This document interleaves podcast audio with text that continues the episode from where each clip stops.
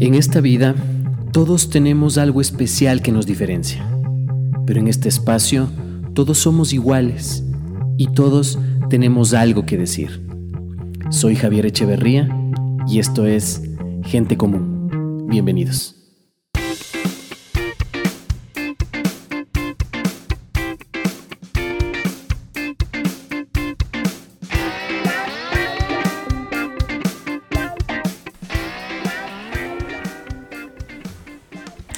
Buenos días, buenas tardes o buenas noches, no importa cuándo, dónde o a qué hora lo estás escuchando, lo importante es que lo estás escuchando. Muchísimas gracias. Capítulo 5. Eh, capítulo 5 y esta vez voy a partir de una idea general. Eh, cuando, bueno, yo he tenido mucha suerte de poder salir del país, de poder conversar con gente fuera del país, de poder estar eh, haciendo cosas del trabajo, cosas profesionales, eh, de vacaciones. Mm, y, he conocido muchísimas personas de varias culturas, de otros países, de, que hablan otros idiomas, que tienen otra idea, otra forma de pensar.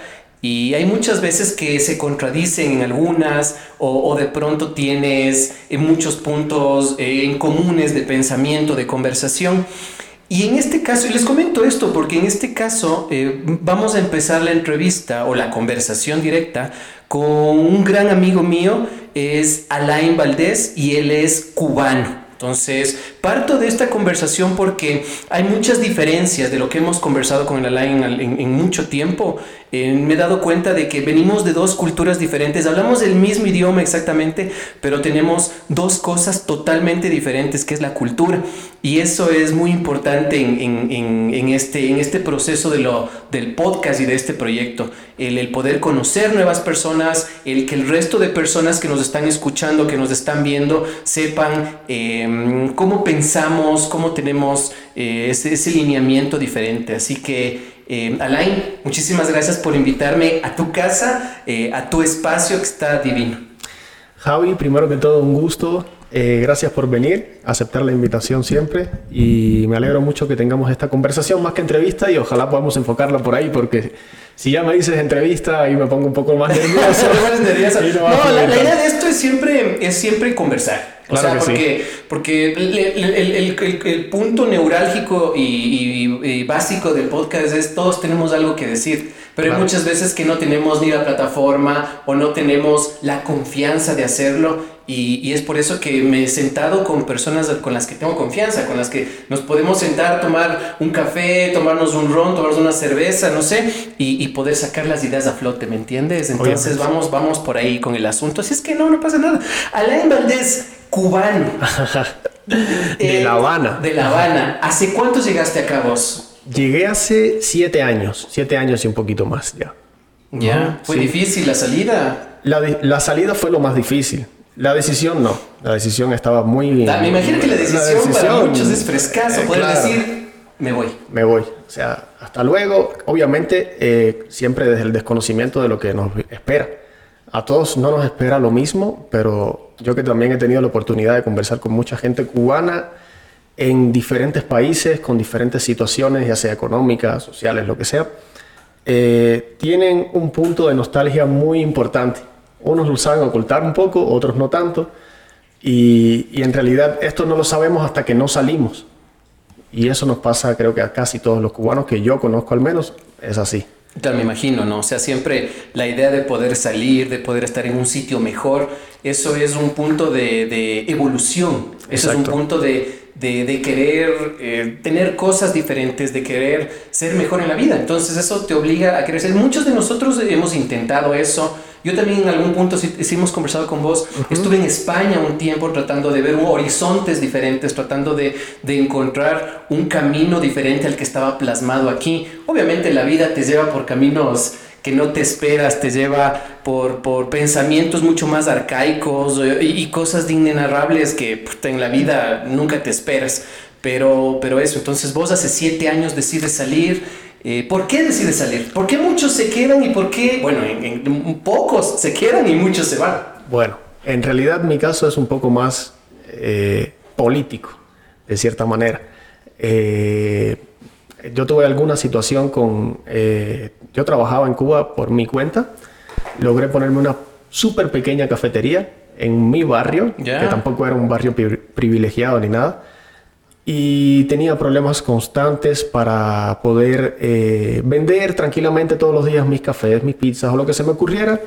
Y, y en realidad me caían inspecciones, esto, lo otro, eh, como dicen acá, eh, cuando tienes que coimar a alguien. No, esa Eh, también es, es así. ajá. Bueno, esto, esto no, es, no es una, eh, no es una mentira. En, todos, Es- en toda la cultura latinoamericana existe la coima, ¿no? Exactamente, pero allá es muy marcado.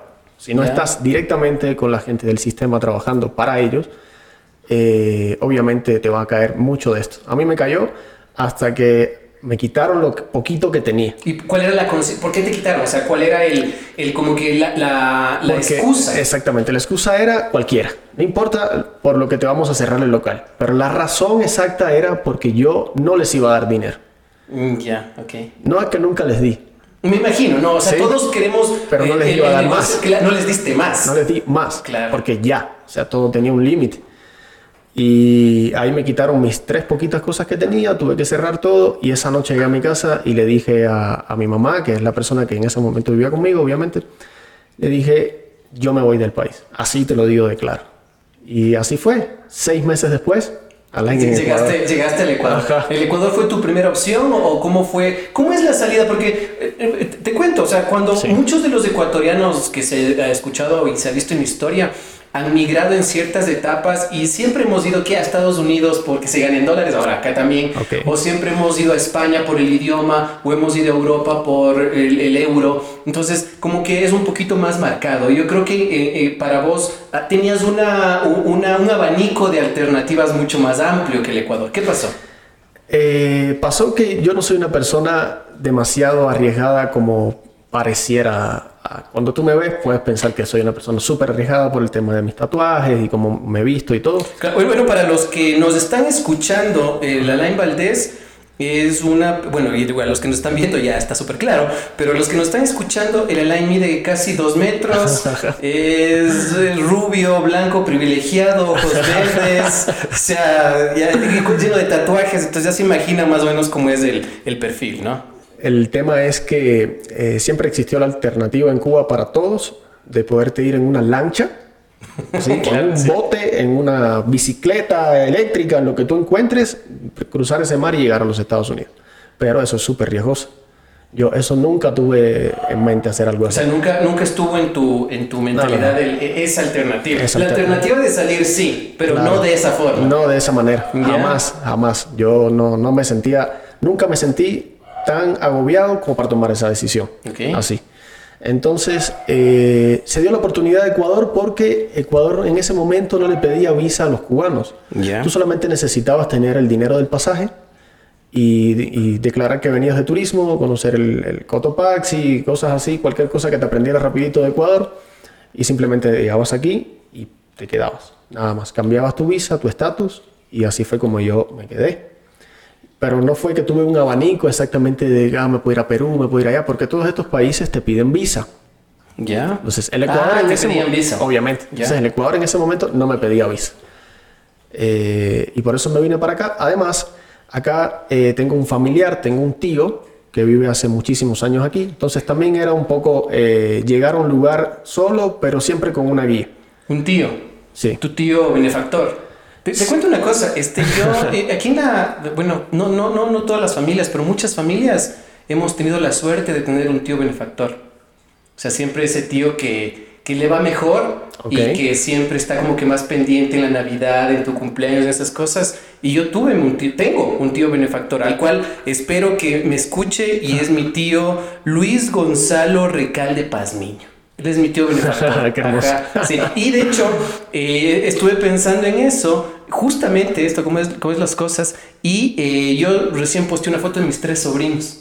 Ah, sí te, juro que yo quisiera ser el, el- el benefactor de, de mis tres sobrinos, del, del Martín Isaac, de la Ariana René y del Estefano Augusto, te juro. Pero perdón, te corté. Buenazo. sí, sí, sí, es que esa es la idea, ¿cachas? Es No, que, no, no, es está que bien. mejor, si es que mejor te puede ir, mejor puedes ayudar, creo. Claro, claro que sí, obviamente también. Entonces vos tuviste tu tío que te, que te, que te recogió, te vi- vino Sí, y dijo, sí, venga sí. mi hijo. Exactamente, exactamente. Le contamos toda la situación. Yo le dije, yo me voy para Ecuador. O sea, yo, cuando hablamos con él, fue un tema así rapidito. Mira, yo quiero ir para Ecuador. En el momento en que yo tenga todo listo, te voy a avisar, por favor, por si me puedes ayudar con, con cualquier eh, información, dónde puedo parar y todo. Pero obviamente mi tío nació de él ayudarme con muchísimas cosas. Qué bueno. muchísimas cosas. Entonces puedo decir que llegué y llegué a una casa el mismo día, me fueron a ver al aeropuerto, me explicaron un montón de cosas. Fue demasiada información para la primera noche, pero sí me valió, sí me fue súper útil. Qué bueno, qué bueno. O sea, llegaste a un paraíso. Sí, sí, sí. No sé si un paraíso, una casa normal. No, no, me refiero a un persona paraíso trabajadora. de, en el entorno, porque el, el, el, el hogar donde llegaste fue un palacio. Ah, Pero ok. me refiero a un paraíso en donde Ya, estás. ya te entendí. Sí, sí, sí, sí. Obviamente para mí fue... eh, a mí me encanta eh, Ecuador. Desde el primer día que pisé aquí hasta el día de hoy. Me encanta porque tiene muchísimas cosas que yo... que me llenan. Que me llenan a mí como persona. Entonces, eh, cuando yo llegué acá, había algunos, algunos cubanos, incluso amigos acá, que ya se iban a los Estados Unidos Ya.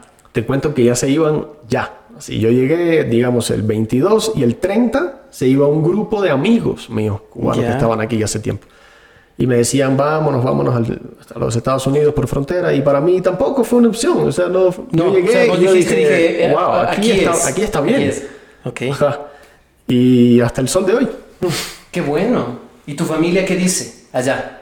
Felices. Mi familia felices por mí. ¿Sí? Sí, sí, mi familia sabe casi todo lo que yo he pasado acá y la verdad es que ahorita se sienten súper tranquilos, súper contentos de todos los pasos que estoy dando en la vida. Qué bueno, qué bueno, me alegro. Oye, vos eh, siempre se escucha de que la educación en Cuba es, es amplia, la educación es para todos. Me imagino que vos terminaste el colegio, hiciste universidad, o cómo, cómo fue tu, tu, tu idea ya. Yo estudié contabilidad, eh, técnico medio en contabilidad, apenas, terminé el colegio y todo, y me di cuenta que por ahí no iba mi, mi- mi vida. Eso No, no mi vida de estar sentado, sentado, no los números, si- sino sentado en una oficina, el, el el ¿Qué te, oficinista. qué te gusta hacer? ¿Qué te gusta hacer a vos? A vos, así, a la line, Valdés, ¿qué le gusta hacer?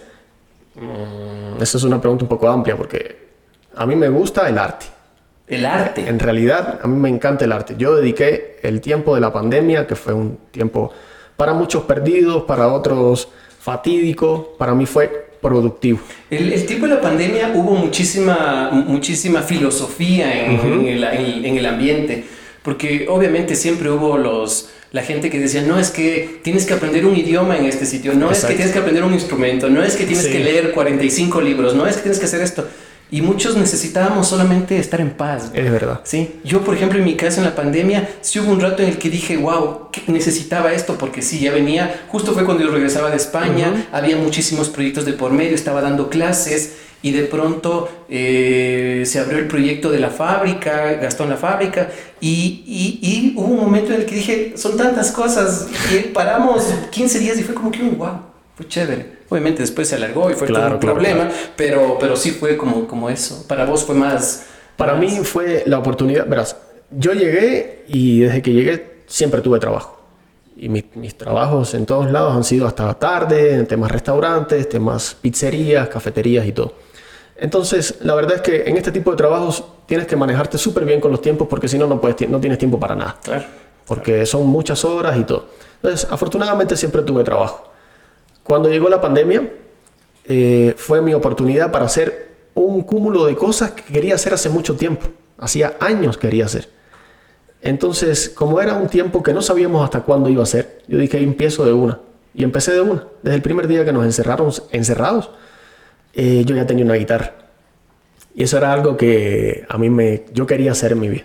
Yo Ah. veía a la gente tocando guitarra y yo decía, pero yo cómo no, no, no puedo hacer eso. ¿Por qué, por qué no puedo? Claro, porque no vas a poder. Entonces, eh, un buen amigo eh, me dijo, es que no puedes porque no tienes tiempo de hacerlo.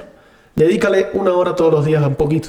No importa que no tengas un profesor, no importa que no tengas una super clase magistral, no importa. Claro. Toca lo que puedas. Y, claro, y, toca lo que avances, toca lo que puedas y es poco a poco. Y, y, le dediqué muchísimo tiempo a la música y muchísimo tiempo al dibujo. ¿Al dibujo también? Ajá. ¿Ya? O sea, toca, dibujas, o sea, eh, Sí, sí, sí, sí. Sí dibujo. Tengo un cuaderno por ahí, cualquier rato te puedo enseñar de algunas cosas, o sea, de lo que empecé a hacer en la pandemia y lo que, bueno, afortunadamente con el tiempo he logrado hacer. Y la verdad es que súper bien, es algo que a mí me encanta. Yo tengo tiempo, tengo días libres y cuando no me voy de viaje con mi novia o algún lado o algo, me ves con la guitarra. Ya. En una esquina ahí con una guitarra ah, un rato. Chévere, o sea, estás, estás enfocado en eso. Sí, me gusta un montón, me gusta un montón también el deporte. Creo, creo, que eso también es un punto, o sea, creo que todos nos hemos enfocado en que tenemos que hacer las cosas, o sea, tenemos que hacer y hacer y hacer y hacer y hacer y hacer, y tal vez lo hacemos solamente por satisfacernos a la sociedad o satisfacernos a, a la familia, lo que quieras, pero, pero no lo hacemos por, por, la, consigna, por la consigna nuestra. Y, y valga la, la pena también poner esta frase que es querer hacer algo no significa hacerlo ahorita. ¿Me entiendes? Claro. Si tienes una idea, si tienes algo que te gusta, paso a paso, poco a poco, no hay apuro. Esa es una de las cosas que, que sí nos llevan muchos y no, no entendemos. Porque siempre existe el punto de que tienes que hacerlo ya, porque el tiempo se acaba, porque la vida es una, porque esto y el otro, ¿me cachas? Entonces sí es, sí es bastante... Y son pensamientos súper lábiles, o sea, súper cortos de que, pero te llenan, te llenan full. O sea, te sientas vos, vos ahorita te sientes completo con esa guitarra, con tu cuaderno, ¿sí? Me siento súper tranquilo y te juro que se me van las horas. Y eso es un poco peligroso. Claro, es que estás en lo que te gusta. Obviamente estás en lo que te gusta. Es un poco peligroso porque después digo, ay, el tiempo que tenía, que tal vez podía haber ocupado en alguna otra cosa, ya lo ocupé en esto y, se acabó. Se me fue. Claro. Bueno, también hay una cosa, no importa lo que hagas, solo importa lo que creen que hiciste. Así es que también eso, es, eso sí es súper claro, ¿me entiendes? Sí, es que no pasa nada. Alain, estoy en tu casa en una tarde de Quito que está súper fría. Por eso me ven que estoy yo, vos en tu casa, obviamente más cómodo, pero yo estoy con una chompa, con, con una, una, chaqueta. Y, y, vos eres el anfitrión de, de, de, este, de este programa. Cuéntame, ¿qué, ¿qué, qué vamos a tomar en esta ocasión? Bueno, yo te estoy invitando a una cervecita artesanal eh, que a mí me encanta te juro, yo probé esta cerveza hace muchos años y de ahí no tomo otra cerveza artesanal. ¿Ah, esta es la que me gusta. Si tomo otra es por compromiso. pero, te, pero... sí, te, enganchas también con las comerciales. O sea, claro, sí, sí, Pero, pero solo por el tema de compartir. No por el tema de que me encanta la Club o la Pilsener o cualquier otro tipo de cerveza. No es que me encante el sabor, no es que me encante no, porque el rato que compartes en eso es un rato agradable. Pero ahora de gusto, me gusta esta cerveza por el sabor y porque me recuerda muchísimo una cerveza de Cuba. ¿Ah, sí? Ajá. Ah, mira tú. Verás, es una cervecería, hace muchos años ya te juro, no sé si este rato todavía se irá a ese lugar. Eh, un lugar que se llamaba la Fábrica de la Cerveza. Es un lugar que está en el puerto de La Habana y tú te tomabas la cerveza en el lugar donde la hacían y todo era con vidrios y podías un poco ver el proceso de algunas cosas. Eh, no me acuerdo si a ella le llamaban cerveza artesanal, creo que no. Pero el sabor que yo siento de esta es bastante parecido. Porque ahí tenías la opción de la clara, de la oscura y de la roja. Ya. Y yo probaba esa oscura y decía, wow, qué ¿Y eso era para producción interna? En realidad no sé. No sé qué hacían con esa cerveza, que no fuera solo vender ahí. Yo en ninguna tienda vi esa cerveza. Nunca. Entonces, no sé qué, es, qué mismo hacían con eso. Pero la verdad es que es un lugar súper... Era un lugar súper turístico en ese momento. Como te digo, ahora no sé eh, pasaba full y justamente ahí hacían malta también. Entonces hacían cerveza y malta.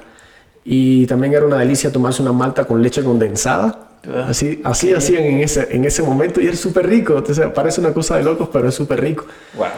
Y, y, por eso este tipo de cerveza me gusta un montón. Desde que la probé dije, oye, esto me recuerda a esa cerveza que alguna vez tomaba cuando, ¿Sabes que, Sabes que yo nunca fui muy cervecero. Creo que la, la, vida me hizo cervecero en el transcurso del tiempo.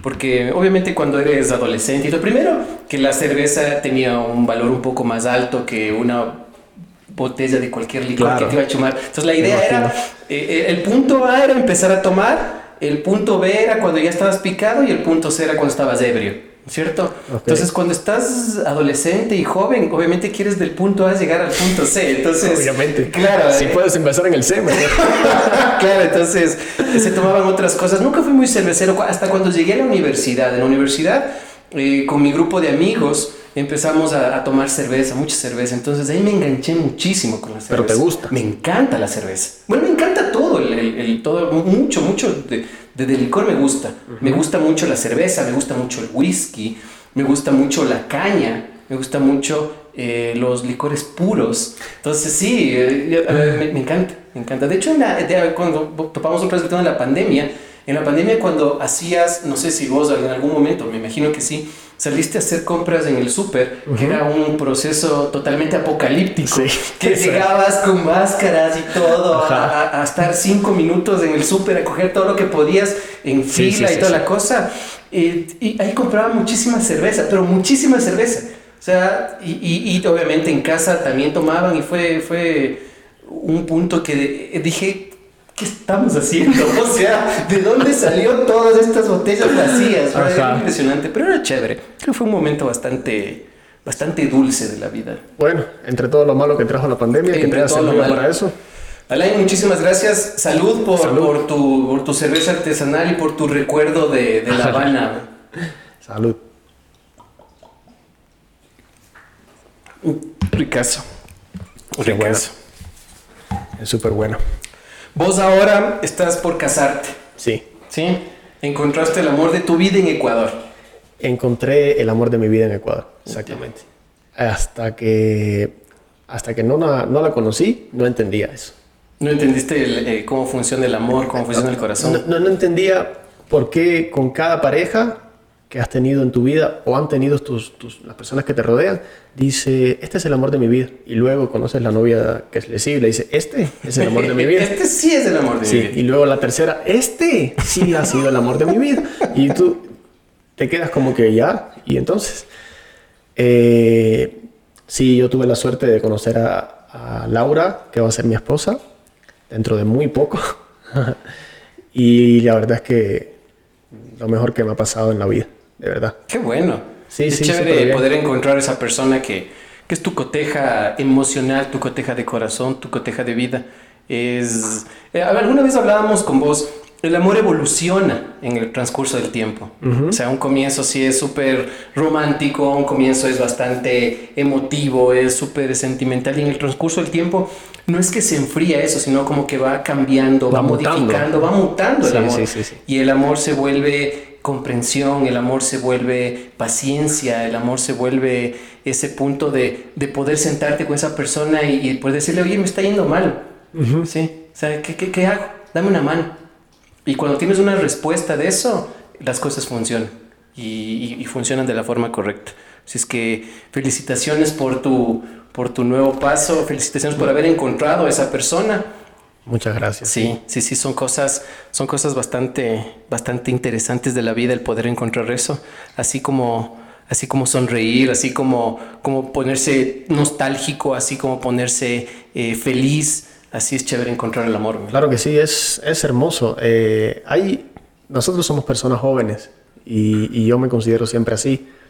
Eh, ¿Qué y, y, la verdad, yo tengo 33 y, y siempre eh, como que la gente que, que nos rodea o, o, de alguna manera interactúa en nuestras vidas, que no es nuestra familia, eh, tienen este tabú de cierta manera de decir, oye, te vas a casar. ¿Estás, seguro? eh, verás que el matrimonio no es lo que tú piensas. y yo digo, ¿y qué tú sabes de lo que yo pienso? Claro, o sea, nadie, nadie piensa de la misma forma. Exactamente, yo también así como conozco gente, tal vez de otra época, también es cierto, que han durado muchísimos años, entendiendo eso que acabas de decir hace un rato, que el amor muta y a lo mejor eh, aprendes a amar de una manera más intensa de la que empezaste a amar al principio. Y eso puede pasar, y eso es lo que yo quiero que pase.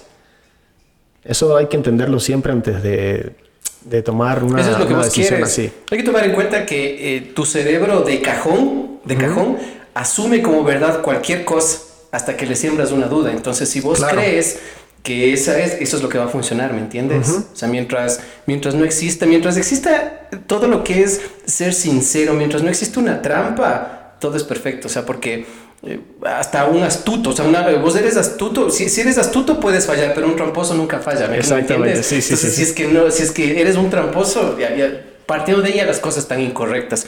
Pero si vas siempre con los brazos abiertos y vas siempre con la idea de, de tener esas 50 mil historias para contar a tus nietos, esa es la, la, la parte, la parte chévere.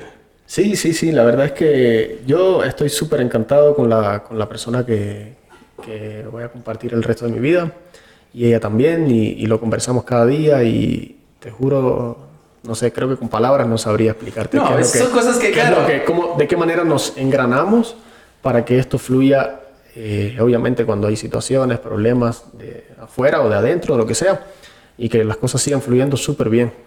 Porque, por ejemplo, todo esto del matrimonio es un estrés. No, obviamente, es esto un estrés brutal. esto es porque- un estrés terrible. Y te, y te demoras en todo el proceso logístico un año. Al menos hay, hay bodas que, que sí se planifican mucho. Por ejemplo, Sí. mi boda sí duró más de un año la planificación. Ok. ¿Sí? Entonces, me imagino que lo tuyo también son épocas diferentes, ¿no? Yo me casé hace 12 años. Claro. Y, y las cosas, obviamente, en el transcurso del tiempo, como todo evoluciona, la- las bodas igual, me imagino. Entonces, También, ahorita tienes un montón de opciones, pero en las opciones están las dudas, porque todo el mundo te quiere ofrecer lo mejor y llega el momento en que tú dices, pero ¿qué, qué será lo mejor de verdad? Porque tú hablas con una empresa y te dice, te ofrezco esto, esto, que es lo mejor del, mercado del mercado hoy día y somos súper serios y te dan recomendaciones, pero hablas con la otra y te dice lo mismo y luego te enteras de que sí le han Y quedado mal a la persona. ¿Cacha? Y, y así es, y así es, así somos todos en la vida, ¿me Ajá, entiendes? es así. Así somos todos. Yo te puedo decir, mira, ven a trabajar conmigo. O sea, yo, eh, te ofrezco el mejor ambiente laboral, te, te ofrezco puntualidad en los pagos, te ofrezco mil cosas y si no te cumplo, vos vas a decir, oye, pero ¿qué pasó? Exactamente. Ya está tarde y estás trabajando para mí, ¿me Eh, entiendes? sí, así es. así funciona, pero bueno. eh, es un estrés, pero de verdad lo estamos llevando súper bien. Qué chévere, Súper, súper bien. qué chévere. 23 de julio va a ser la boda, así que estamos a tres meses. Tres meses. ¿Y cómo te sientes con eso? Ya tienes todo. O sea, lo que vos dices que es un estrés todo. Me imagino también es que tu, tu proceso de, de no ser ecuatoriano has de tener muchas, Claro. muchas cosas que nosotros no tenemos que. Por ejemplo, en mi caso, yo tenía que cumplir otras cosas. Yo tenía que cumplir los papeles de bautizo, de primera comunión, de confirmación. del curso prematrimonial y estas cosas. Vos, aparte de todo eso que imagino que tienes Sí. que hacer, ¿y vos eres bautizado, todo esto? Sí, yo soy bautizado en Cuba, pero, pero eso no ha sido un problema hasta ahora. El problema para mí ha sido los papeles. Los papeles eh, que tengo que traer de Cuba para demostrar que soy una persona soltera. Me no imagino que para todos los podescuchas, esto funciona para, para todos los extranjeros que nos están escuchando, Sí, que, que sí, sí, quieren, por que quieren casarse en Ecuador. No Entonces, las estoy desanimando, solo les digo hagan las cosas con mucho tiempo. no, me imagino que son cosas, son Sí. esa es la parte legal. Claro, la es parte puedes legal. estar casado en Cuba, pues Tener- puedes tener hijos allá. Imagínate, seis hijos y cuatro matrimonios. Claro. Sí, sí. Entonces, eh, te toca sacar esos papeles sin estar allá. Entonces, eso es demorado. Eso es costoso. Y luego tienes que conseguir la forma de traerlo aquí. Claro, porque no es como no es como en Estados Unidos que dices, oye, tráeme por Amazon, mándame por Exacto. DHL o lo que quieras, Por ¿no? la Western y todo. No, no, no, no. Aquí desde Cuba es tráigame con el amigo que puedas. No. Wow. Y si sale mucha gente. Sí, eh, la verdad es que sí salen, sí salen bastante. Hasta hace poquito que hubo una, una situación. El problema es que no hay vuelos ahorita de Cuba a Ecuador directos. Todos pasan por Panamá en escala. Entonces, a los panameños se les ocurrió ponernos una visa de tránsito. No. Que ese es otro Me imagino un documento costoso también. costoso y demorado. Ah. Entonces, muchísima gente eh, que iba a venir y todo, le pusieron esta visa de un día para otro y ha sido una visa demorada. Si te demora. Entonces, por eso es que las cosas ¿Y antes había vuelo más- directo? Sí, antes había vuelo directo. Había una, una que se llamaba Tame, creo que era. Dame, claro. Tame. Viajaba directo a Cuba, pero no sé qué pasó. ¿Eh? No sé. La pandemia nos afectó a todos. Ya, ese, entonces ese es el problema. O sea, el, el- el- el asunto de la documentación y todo es lo que más te estresa de la boda, ¿o qué? Eh, sí, sí, sí, la verdad es que sí. Pero estamos en el 95% de eso ya. Ah, entonces ya estás. Claro. Ya estás. Entonces, yo justo conversaba con, con Laura de ya eso. estás decíamos, poniéndote el traje. O sea, Sí. ya estás midiendo No, el, la el traje ya está guardado ahí. el traje ya lo tengo prácticamente puesto. Ya. Sí, entonces sí, sí hemos conversado de eso y yo creo que lo peor ya, ya pasó. Lo peor ya pasó con respecto a todo esto. Qué bueno, pero no. Sí, sí, sí, sí. Igual me imagino que tu novia ya tiene el traje, ya tiene bueno su vestido y todo el asunto. Eh, bueno, la verdad es que me imagino que sí. Ah, no, no, han conversado, no se han dicho, mira, ya compré esto. Yo, yo sé que ya lo tiene, pero no, no, no me quiere dar demasiados detalles. Nada, no, porque es que mucho no sé que un día abro un cajón de la casa y me encuentro. Claro, va a estar ahí y me encuentro el, el, el vestido y todo. Entonces, la verdad, evito preguntarle de ese tema, en cuanto al vestido, pero estoy completamente seguro, conociéndola, de que está, eso está totalmente resuelto. Qué bueno, qué Sí, chévere. sí, sí. Es un paso fuerte, ¿no? Pero es un paso lindo. Es un paso hermoso, sí. Es súper importante también. Es ¿Por qué es importante? Es, es un paso que, que para mí... Exacto, o sea, para vos, ¿por qué es importante? Para mí es- ¿Vos siempre quisiste casarte? Gracias. O sea, siempre tuviste la idea de, de- de formalizar una relación, de casarte en la iglesia, de que tu novia llegue vestida de blanco, de... Siempre tuviste eso porque hay, hay una cosa, muchas personas ah, de, de las nuevas generaciones no tienen esa, esa idea. Esa idea... No es, muy, no, no- no es muy social en general, esa idea va más de casa. Sí, ¿Sí me entiendes? Entonces, de pronto tus papás, eh, tu mamá, tu papá te dijeron, mira, esto es así, y te van sembrando como que esa, esa idea de que esa es la forma correcta, o esta es la forma chévere de hacerlo, o esa es la forma en la que tengo que hacerlo, ¿me entiendes? Eh, pero pero en, en la, en la sociedad actual veo que muchos, y yo ya puedo decir, muchos Claro, jóvenes no muchos. lo hacen, ¿no? Porque yo ya no estoy dentro del grupo de jóvenes. Entonces yo he estado conversando hace, hace un par de semanas con, con unos chicos de 20, 21 años, así. Ok. Hablábamos de sus carreras profesionales y de su vida, cómo la están manejando y todo. Y muchos de ellos decían, no, es que yo no me quiero casar. No, yo no me quiero, yo quiero eh, eh, trabajar, tener mi plata y nada más, eh, y, y- y- y disfrutar mi vida de una forma diferente. Yo sí tenía la consigna en algún punto de casarme, porque mis papás me, me enseñaron ese punto de decir, oye, este es como tu punto de estabilidad. O sea, vos llegas al matrimonio porque ya quieres estabilizarte emocionalmente, eh, eh, económicamente, como vos quieras, pero es el punto como que de estabilidad. Y yo crecí con esa idea. Y, salí de mi casa con esa idea, porque yo salí de mi casa, eh, y yo no, y, y eso no, no cuestiono de, mis papás ni de nadie, pero yo no, nunca me fui a vivir con, con la Diana Verónica, por ejemplo. Y, y fue así, o sea, nunca me fui a vivir y Ok. después nos casamos. Sí. No, o sea, literal, yo salí de mi casa a casarme. ¿me Directamente a entiendes? casarte. Ajá. Entonces esa era la consigna de, de, de vida antes. ¿Y, y vos cómo, cómo creciste con esta idea? Porque, porque eres una persona de 33 años. Creo que estás intermedio en, la, en los jóvenes. Eh, eh, es- te falta para llegar a donde estoy yo, pero ya estás eh, como que poniendo el primer pie, ¿me entiendes? No, no, no inventes. Yo soy joven.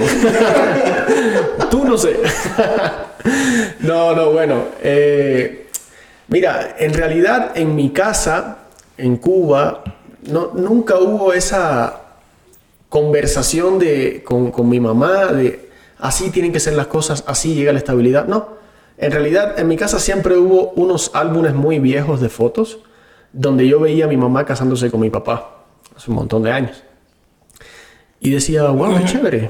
Toda la vida había ese álbum ahí tirado. Y a cada rato y decía, ay, qué bonito, mira a mi mamá qué joven y qué bonito el vestido y, qué bien se ve esa foto, todo el mundo feliz y todo.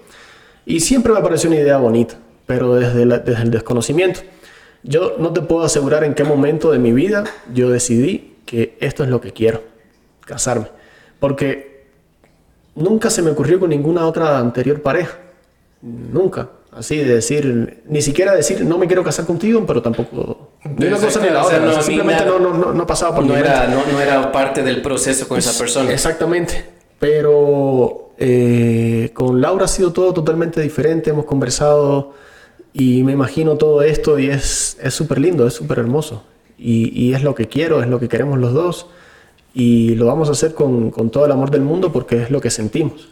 Y siempre está, está esto de decir, eh, nunca sabes lo que la otra persona puede pensar exactamente. Más lo que sí lo que te puede decir, que pero no, no- no- no lo que puede pensar exactamente. Pero hay, sí, lo que sí puedo asegurar es que hay mucha, mucha transparencia entre nosotros Entre dos. los dos, qué Sí, bueno, entonces eso qué es bueno. súper importante. Y, Bueno, y la- lo importante de todo esto es que entre los dos estén com- complementados para este asunto, Exacto. porque lo que vos acabas de decir se aplica en todo. O sea, el nadie sabe lo de nadie. Nadie sabe lo de nadie. Es, sí, Esa sí, frase sí. ecuatoriana. Es- ¿es? ¿No es sé si sea ecuatoriana. Nadie sabe lo de nadie, pero todos quieren saber de todos. No sé si sea ecuatoriana. Yo solo lo he escuchado aquí. Ajá. La, la cosa es de que, de que no- nosotros, eh, yo creo que no es ecuatoriana como tal. Hay muchas culturas que, que- que están en esa consigna. De Sí. que sí, o sea, de- vos crees de que lo que la otra persona, vos ves lo que está haciendo la otra persona y crees que lo está pasando divino. O vos ves las fotos de una persona en Instagram y piensas que "Put, este man está eh, Ah, bomba. Y no, loco. O sea, Eh, nunca, nunca sí. se sabe. Nunca se sabe nada de- del- del interno. como po- todos por fuera podemos tener una sonrisa. Y eso hablé en el primer capítulo. Muchos tenemos la sonrisa de, de boca para afuera y estamos súper sociables y Ajá. conversamos y todo, pero por dentro tenemos nuestros demonios y por dentro estamos eh, un poco quebrados, estamos un poco rotos y eso Sí. no lo hacemos notar. Entonces ahí, ahí es cuando, cuando aplica lo que realmente necesitas hacer. Es cierto. Y muchas veces eso marca tu comportamiento también, lo que llevas por dentro, lo que no dices. Lo que no la dices gente, en algún la punto. gente dice, ¿por qué este man será así? ¿Por qué este otro actuó de esta manera? Y tú no sabes lo que hay dentro de esa persona. Claro. O lo que ha vivido. Uf. Ajá. no se sabe nada de las personas. Por eso hay que ser súper tolerante con las personas. A pesar de que estás rodeado de pendejos, siempre creo que hay que ser tolerante.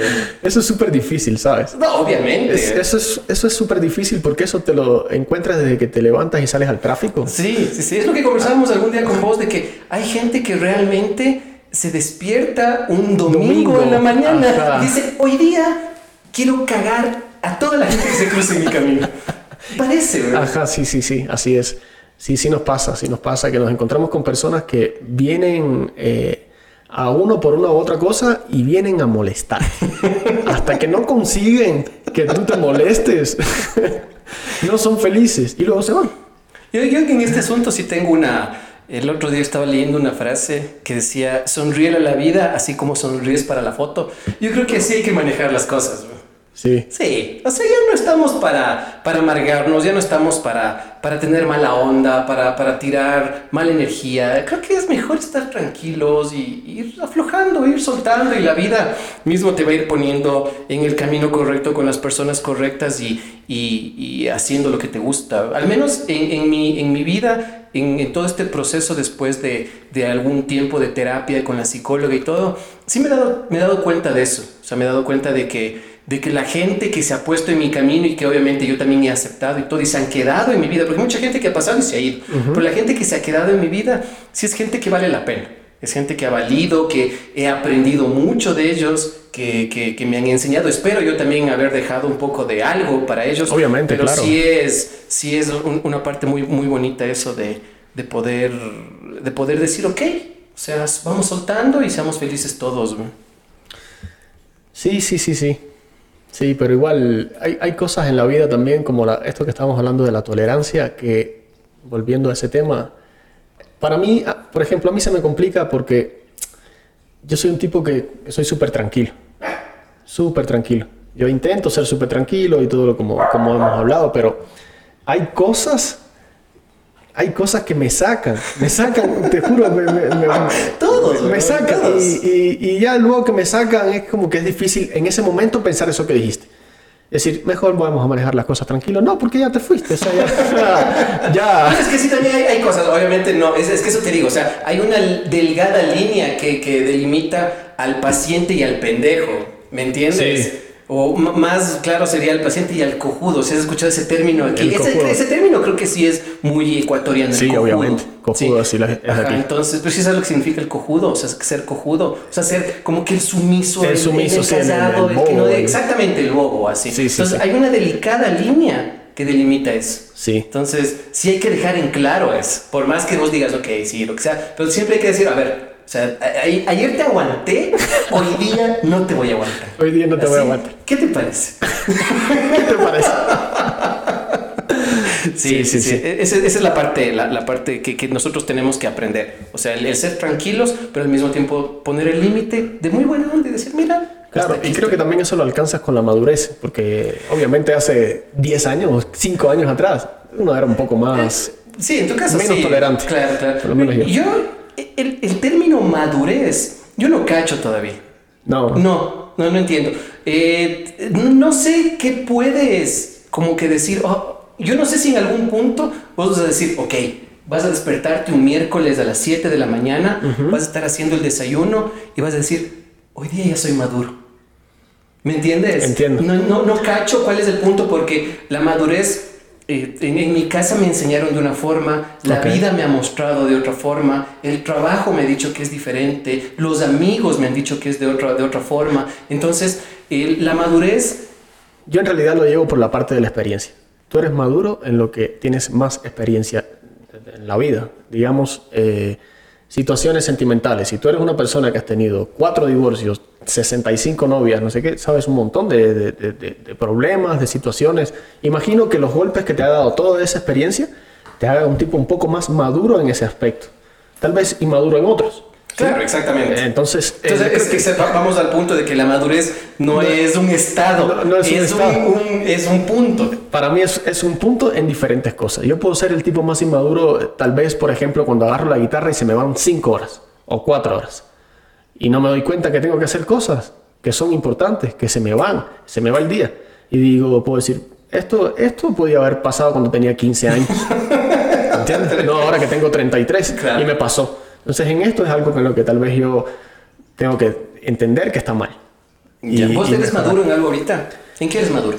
Yo, complicado. Yo creo que soy maduro en, en, en el tema de adaptarme a, a las situaciones que me han cambiado la vida. Por ejemplo, eh, yo viví, mientras viví en Cuba, viví diferentes situaciones, diferentes situaciones económicas, diferentes situaciones en los que estaba mejor, en los que podía estudiar, en los que, otros, que no podía estudiar y tenía que adaptarme. O sea, o te adaptas o te jodiste. Así, básicamente. Básicamente. No, no, no, la vida te pasa por arriba. Y creo que yo he aprendido con todo esto a adaptarme. O sea, ¿qué pasa? Ahora lo que toca es, eh, por las situaciones por las que no puedo controlar, vivir esto, me adapto a esto mañana ya sea para mejor o para peor. Entonces, eh, creo que por ahí podría ser una persona madura. Yo pensaba que el golpe de venir a vivir a Ecuador, en un momento pensé que iba a ser muy fuerte. No te puedo decir que no pensé en regresar. Y, y no, y hoy te puedo decir que si lo volviera a vivir, obviamente me iba a ser mucho más fácil y tal vez puedo decirte que soy maduro. Si me toca mañana vivir en Canadá, donde no hablo inglés y hablo poco francés, eh, te juro que me va a ser más fácil que la primera vez que vine aquí a Ecuador. porque ya sabes cómo es de porque estar fuera sé cómo funcionan algunas cosas. Entonces, eres maduro en ese, en ese aspecto. Sí, tal vez podría pensar por ahí una que otra cosa, pero no te puedo decir soy un tipo 100% maduro porque no, sabes. O sea, claro. Claro, claro. Eso es lo que, lo que yo decía. O sea, la madurez sí. Es, la madurez yo creo que es como la felicidad. No es un estado perenne. No es un estado constante, son momentos, son frases, son días, es un plato de comida, es una bebida, es una película, una decisión. es una decisión, es una compra. Todo eso es felicidad, no, es que sí es la verdad. Por ejemplo, yo tengo un problema con eso. ¿Quieres ser feliz siempre comprando? Ajá. Lo que pasa es que yo, no, no, no comprando, no, no. Eh, entendamos que yo llegué hace solo siete años aquí a Ecuador, donde hay un montón de cosas, oportunidades, donde hay un montón de cosas. En Cuba ahí no hay nada. Yo nací hasta que me vine a los 26 años conociendo lo mismo. Lo que se puede, lo que puedes comer, lo que no sé qué. Cuando tú llegas aquí te encuentras con un mega maxi, que hay 42 tipos de yogur y 33 tipos de leches. Es complicado. Claro, Para mí es complicado. Para mí hoy día todavía es un poco complicado llegar y no querer llevarme todo. Y mi novio decirme, oye, pasa? Eh, no, no, no, no, la vida no, no. Claro, claro. y eso es, y eso es la, el, el, asunto. No valoramos lo que está frente a los ojos. Ajá, es verdad. Eh, yo creería que hay muchas personas que necesitan vivir una situación peor de la que están viviendo para aprender muchas cosas y valorar. No, obviamente sí. Necesitamos muchos de nosotros, necesitamos tocar fondo para valorar, para darnos cuenta. Y tocar fondo también te lleva al momento en el que, en el que ves tus límites. No solamente tu límite inferior, sino tu límite superior. O sea, no, no, no solo tu piso, sino tu techo. Porque el momento en el que tocas fondo, dices, no, pero yo tuve esto, yo hice esto, yo logré esto, entonces lo puedo volver a hacer, ¿me entiendes? Entonces es la, una parte también, eh, no sé, una parte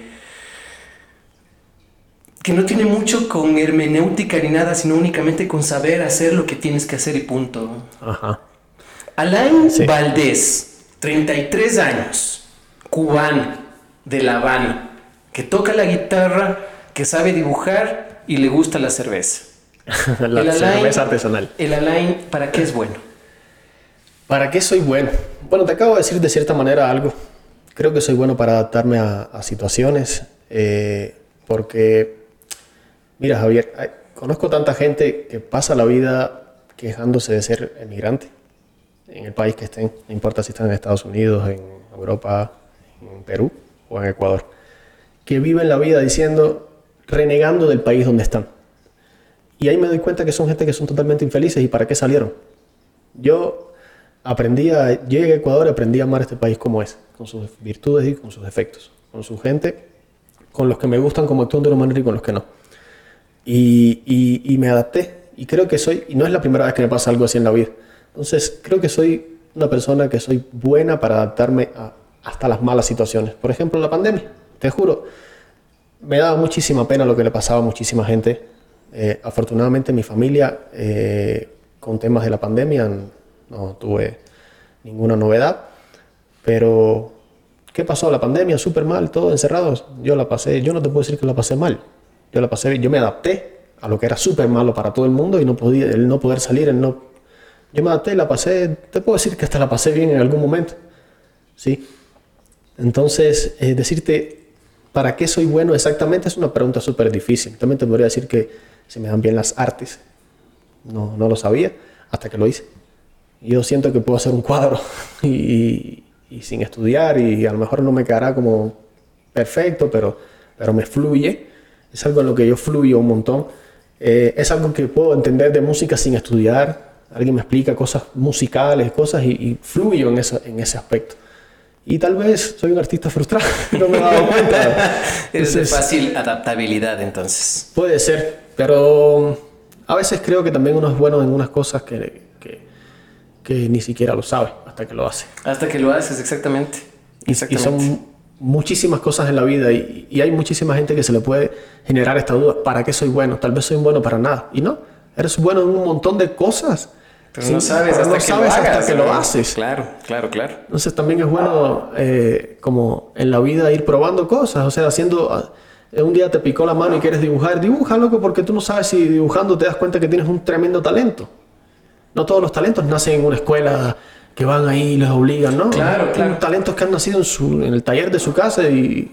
Claro, y sabiendo. Claro, es que, por, por ejemplo, ahí va mucho, vamos a, a- a la discordia de, de la educación, cómo está plasmada, cómo está eh, y puesta en el lineamiento de la vida de todos. Porque, por ejemplo, en el colegio sí te obligan todavía a tener buenas notas. Ok. Así, así no seas bueno en educación física, tienes que hacer educación física Exacto. y tienes que hacer deportes y tienes que saber de historia y tienes que saber de absolutamente todo. O sea, no te enseñan y no te dicen, oye, realmente yo veo que eres bueno para hablar ante la gente. Entonces vamos y métete en un taller de oratoria. Exacto. Y yo te voy a preparar para esto. Y las matemáticas, dejemos un poquito eh, rezagado, ¿me entiendes? Sí, sí, sí, sí. Y no, y la escuela nos, nos, nos, no nos fru- frustra, pero sí nos pone como que eh, con, con la espada en la pared en las cosas que no te gustan.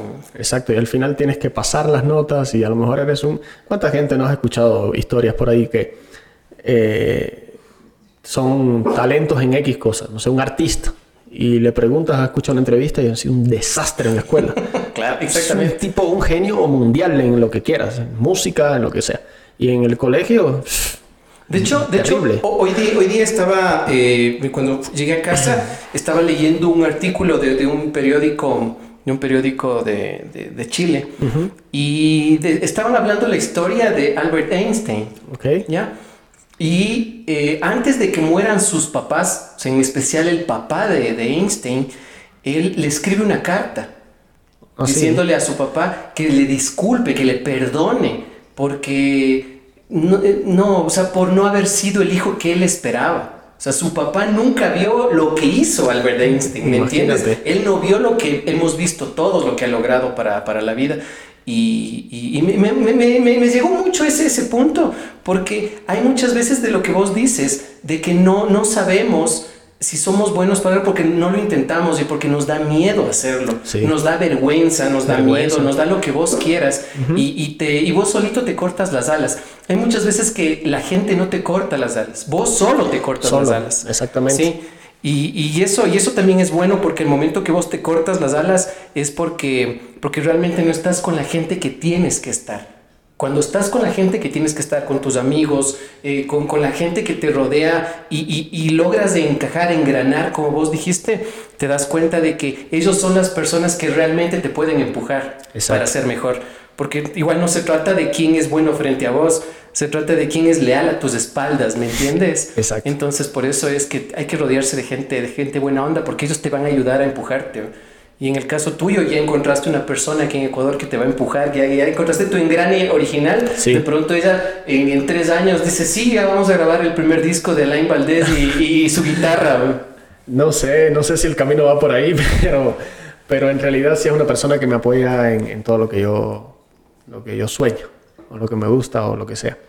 Pero, por ejemplo, mira, ahora que estaba pensando en eso y decías eh, que uno, uno nunca sabe para qué es bueno no, también te das cuenta para lo que no eres bueno y lo que no, simplemente no tienes que esforzar. Claro, Sí, exactamente. por ejemplo, a mí me encanta el arte y todo lo que quiera, pero a mí no se me podría eh, pasar por la mente sentarme a escribir. Claro. ¿Por qué? Porque no me da, no, no, no me da eh, la musa o lo que sea que le llamen para eso, porque no puedo. Yo tengo un montón de ideas en la mente, pero no las puedo escribir ni, de- ni siquiera te las puedo decir. Claro. Claro. Tal vez te de puedo dibujar. De hecho, si e- quieres. este podcast es también parte de esa idea, porque yo en algún punto dije, ok, quiero hacer un legado, quiero dejar un legado.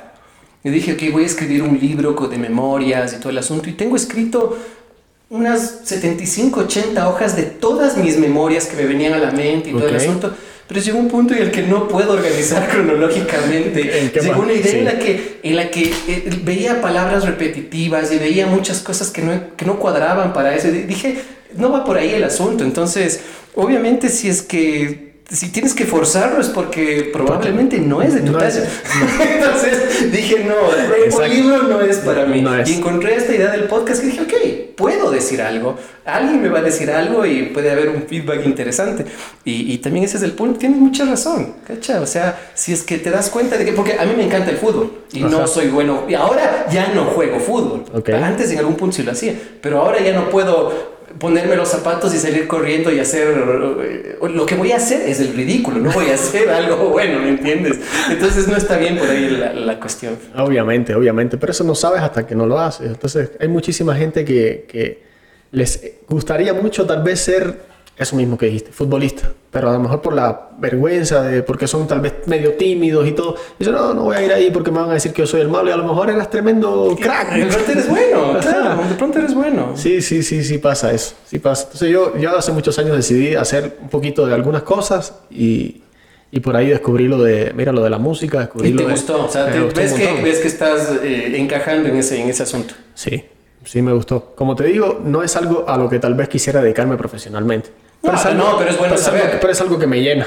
Es algo que en el momento en que tengo un montón de cosas en la mente, me siento con la guitarra o me pongo a dibujar y De pronto, de pronto esa es, la- esa es la cosa, ¿me entiendes? Y, y la idea de todo esto es tratar de llegar al- a la mente de todos y, y de- de- dentro de 10 años, ponte cuando tengas 43 años y te digan, oye Alain, ¿para qué eres bueno? Y digas, ah, sí, soy bueno para tocar la guitarra y soy bueno para dibujar y soy bueno en manejando mi negocio y soy bueno para escribir y soy bueno para esto, ¿me entiendes? Para o sea que el para qué eres bueno Sí, sí, sí. no sea una pregunta eh, filosófica, sino sea una pregunta de respuesta pronta, ¿me cachas? Sí. Esa es la idea. yo creo que ahorita eh, a la mitad de las personas que le preguntes, si no es más, cuando le preguntes ¿para qué eres bueno? se van a confundir mucho. No, obviamente, obviamente. Porque, porque es algo que te viene un montón de cosas a la vez, a la cabeza y dice, ¿para qué soy bueno? Y lo- hay quien va a pensar, tal vez si digo esto, eh, no van a ser 100% no, más que todo, sinceros. exacto, no hay más que todo. Cuando, cuando me preguntaron a mí, eso fue hace algún tiempo, Ajá. eh, yo di una respuesta súper simple, o sea, fue como que, y nada más. Pero después que di la respuesta y cuando estaba solo, yo dije, esta respuesta no estuvo bien. Eso no estuvo bien, Claro, exacto. no, no. De pronto, lo que para mí, en teoría, puede ser que soy bueno, no lo soy, porque es mi perspectiva. También es Entonces verdad. dije, dije, no, tengo que ser bueno para algo. Entonces, estoy todavía en ese, en ese, en ese camino de, de poder ser incipiente y poder decir para qué soy bueno. Ojalá que todas estas conversaciones te, ayuden para, para despejar. No, de ley, de, ley me ayudan, de ley me ayudan porque, porque realmente me estoy dando cuenta con todas estas, estas conversaciones que tengo que la gente que, que me rodea sí es gente, sí es gente bastante, bastante especial. O sea, es gente que ha llegado a mi vida para, para avergonzarme de las cosas que no estoy haciendo bien y encaminarme para hacer las cosas mejor. Y creo que Creo que es un, buen, un buen punto eso, para serte muy, muy sincero. Bueno, entonces eso es capaz que tú eres el propio juez de tu vida. Exactamente. Entonces tú, tú decides hasta qué punto eh, crees que está bien una cosa u otra, porque uno no puede vivir para la gente. Tú no puedes vivir para, eh, para este está bien ser así, para este está bien. Porque, loco, de verdad no llegamos a ningún lado así. Pero si tú eres feliz con la persona que eres tú todos los días, con tus defectos, con tus virtudes, y trabajas en tus defectos, creo que tú puedes encontrar eh, la felicidad, las respuestas a muchas cosas que no, no, no, no te vienen claramente y, por ahí pues, creo yo que, que, te puede ir la, las respuestas a, todo, a todo esto que te estás planteando. Entonces no, no creas tampoco que es que eh, con lo que van a decir todas estas personas yo voy a hacer un cúmulo. No, bueno, pero es tu propio eh, juez. claro, obviamente hay que ser su propio juez, eso sí estamos claros. En el, en el punto de todo esto también es eh, pero siempre estamos rodeados de personas y siempre necesitamos la aceptación. Eso es verdad. Eso sí. ¿Cuántos seguidores tienes en TikTok, Alain Valdés? Tengo poquitos, o sea. ¿Cuántos tienes? Tengo 10.000. Imagínense, 10.000 seguidores en TikTok. O sea, ya, eso, eso no es mucho. No, no, no es mucho. Eso no es mucho. No es mucho. Hay gente, obviamente, cuando, cuando yo vi cuántos seguidores tiene Cristiano Ronaldo, Dije, loco, son tres países juntos. Exactamente. es otro nivel. Sí, sí, sí. Tranquilamente es Brasil. sí, o sea, imagínate. Argentina y tal vez. Sí, sí, no, no, es una locura. Pero esto de TikTok, ya que lo tomas, ah, lo, dices ahora aquí, eh, empezó, esto de TikTok empezó por un amigo. Eh, un amigo no estaba tan de acuerdo con que yo pasara el tiempo de la pandemia dibujando y y tocando guitarra. Por alguna especial razón, él pensó que yo me estaba volviendo loco.